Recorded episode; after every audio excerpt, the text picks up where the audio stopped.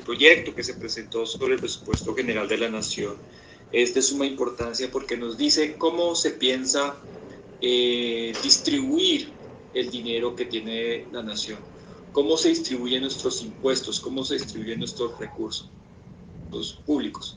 Y eh, en este año en particular, para el 2024, eh, se prevé que el presupuesto general de la Nación ascienda a 500 billones de pesos, lo cual, lo cual genera una coincidencia aritmética, dado que eh, somos 50 millones de habitantes.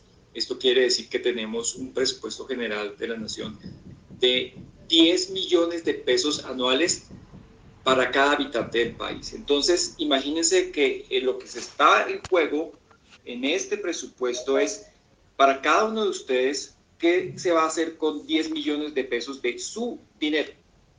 Esto es sumamente importante.